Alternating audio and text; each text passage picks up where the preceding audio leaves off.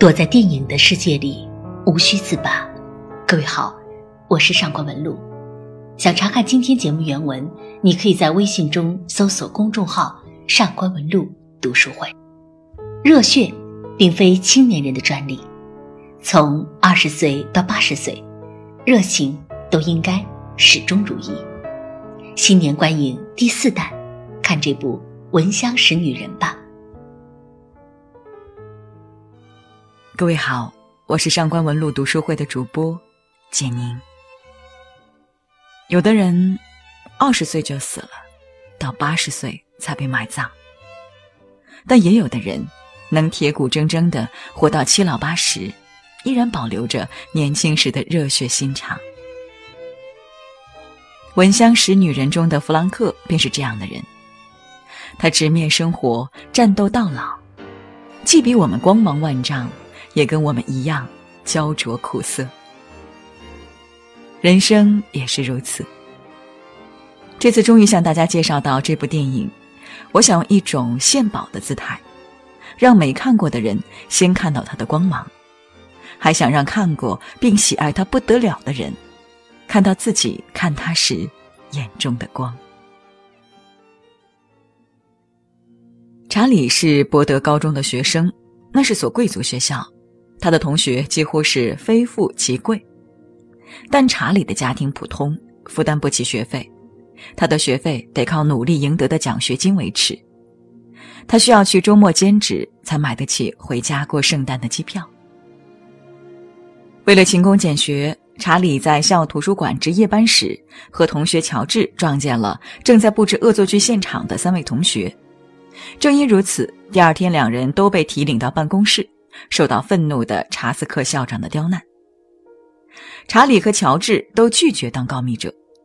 乔治有绝对的底气，他能依靠父亲的才识安然度过这次危机。但查理身无一人，他只能不知所措，又坚定地说不。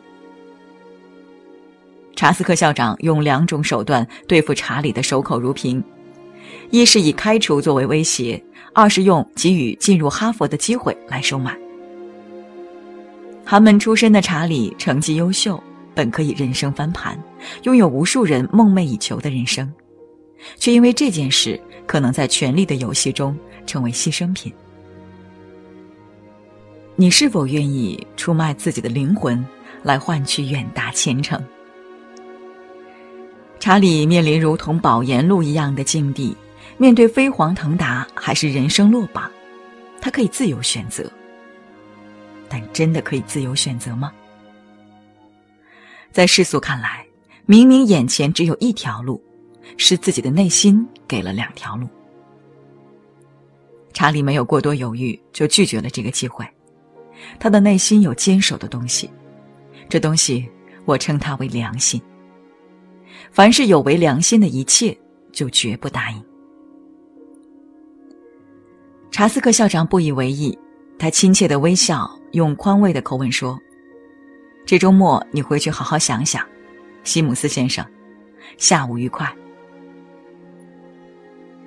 成人世界的法则是，没有不可售买的东西，只要你价钱足够。查理稚嫩的脸上很难看到底气这东西，他还没学会和邪恶打交道，更没学过和邪恶做交易。我们都能透过查理看到自己曾经的样子，青涩又通透，胆怯又坚定。那时候的我们，不假思索的愿为道德的精英，面对权力、富贵以及利益的循循善诱，查理选择依从自己的道德良心，选择走向一条与世人眼中截然不同的成功道路。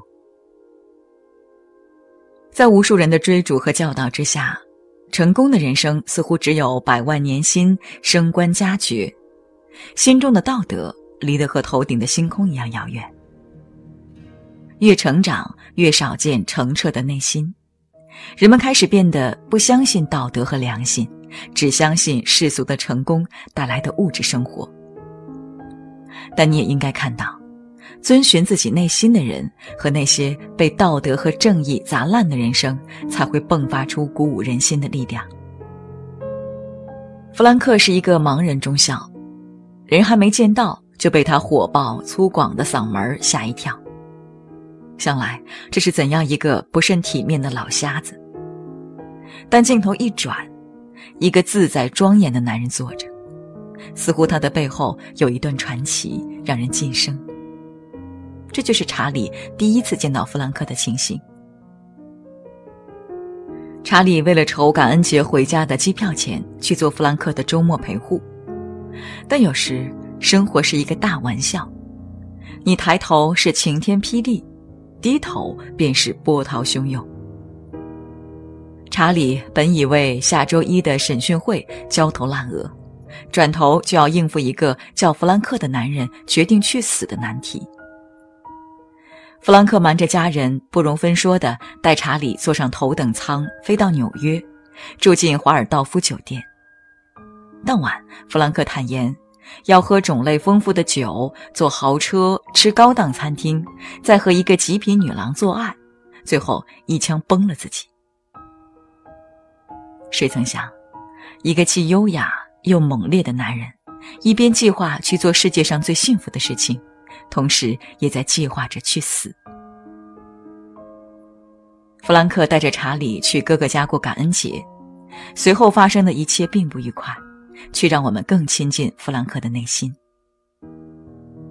从弗兰克与哥哥一家的相处模式可知，弗兰克年轻时和查理本质上是同一种人，不苟同于俗世规则，遵内心原则而活。但他比查理更勇猛。也因此遭受了更多人生挫折。弗兰克在饭桌上不加修饰的言辞，都是为了嘲笑人们不敢直视的内心。一如他年轻时藐视人际交往的潜规则，对下作的手段唾骂反击，只爱干伸张正义的事。于是，弗兰克数次在提拔时被跳过。战争的丰功伟绩还不及别人的溜须拍马。英雄辉煌的生涯，却落得个无人问津的晚年。只有少数人足够幸运，做着离经叛道的事，还享有众人的赞誉。家人的失望，朋友的分歧，世人的猜测，弗兰克的人生为了正义而光怪陆离，于是无人理解，成了晚年绝望的根源。弗兰克是搞砸了人生，本应无限风光的人生。他老了，瞎了，可是他还紧紧的把灵魂抓在手里。他没什么好悔恨的。很多人的一生都会归类于失败，但其实没有几个人的人生能真正说是成功的。我们都有理想，却活得不怎么理想。可生活的意义在于生活本身，而不在于你如何描述。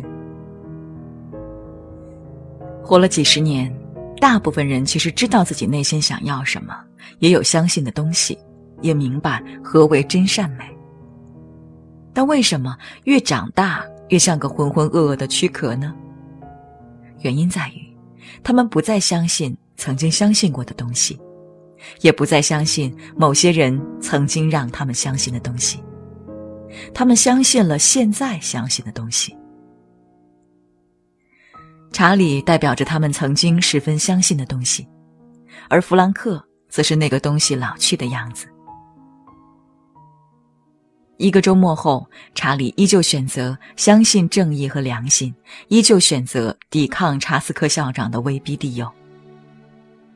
当年轻的查理周一回校，面对学校委员会，就像大多数人曾经坐在那儿，接受信仰被质疑、被摧毁。我们都想看看，要有多努力、多幸运，一个人的灵魂才不会就此黯淡。弗兰克在开场后走向查理，慢条斯理的入座。乔治曾答应为查理想办法，却躲进老乔治的臂膀下。老乔治有钱有势，还是伯德的赞助人之一。查斯克校长是不会对乔治动真格的。但查理不同，他只是一个普通的、勤奋、优秀的学生。在他多次拒绝出卖同学后，查斯克校长便要拿他当替死鬼。我建议纪律委员会将你开除。查斯克校长义正言辞地说：“简直是放狗屁！”弗兰克大声道：“我什么没见识过？我可不是一直瞎，我也有过见识。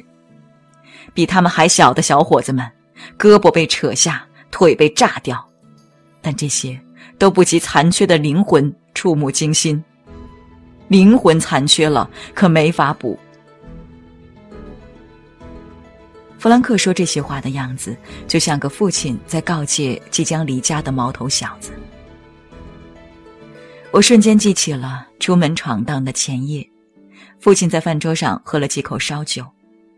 我知道他有话对我说，我以为他看我脾气暴躁，要多叮嘱几句，对人多忍让，遇事懂妥协等。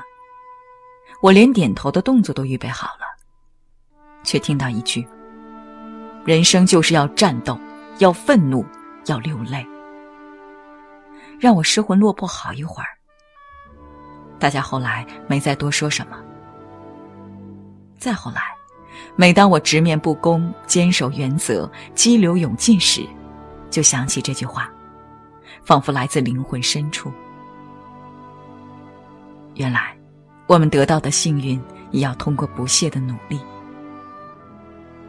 如果人生是骑马的话，让马跑起来需要的是勇气，而勒住一匹狂奔的马需要的是正直。马从来不是一种温顺的动物，你对它软弱，它便看不起你；你若被它掀下马背，你永远骑不得它。弗兰克到老都充满力量。那是勇于面对人生，总是忠于自己内心的力量。在场监听的纪律委员们虽年事已高，却并不糊涂，他们深知弗兰克的话中含义。身为教育者的基本良心，也不会让他们对学生装糊涂到底。当纪律委员会宣布查理无罪时，全场沸腾，少年们的良心仿佛被释放，被唤醒。在场的人不是被弗兰克的话打败了，而是被弗兰克的人生打败。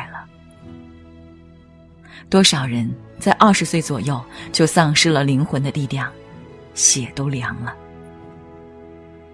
这人就这么活成了千千万万的翻版，反正不是他自己。或许我们都知道，世界上所有的事情都有它独特的运行法则。只要找到了这个法则，就能比绝大多数人做得好。法则是叫人顺从的，数不清的人汲汲营营，但也有人像查理一样拒绝，像弗兰克一样战斗。轻时，我们怀揣梦想，我们拼尽全力。如果不能改变世界，请至少能不被世界改变。闻香识女人告诉我们：忠于内心的人老了，并没有丢盔弃甲，他们的精神依然鼓舞人心。我们可以像查理一样，有选择正直的勇气，未来才有真正的光亮。财富、地位、名利，都不如你这一腔热血，滚烫、灼人。火苗再小，你都要反复的点燃。从二十岁，直到八十岁。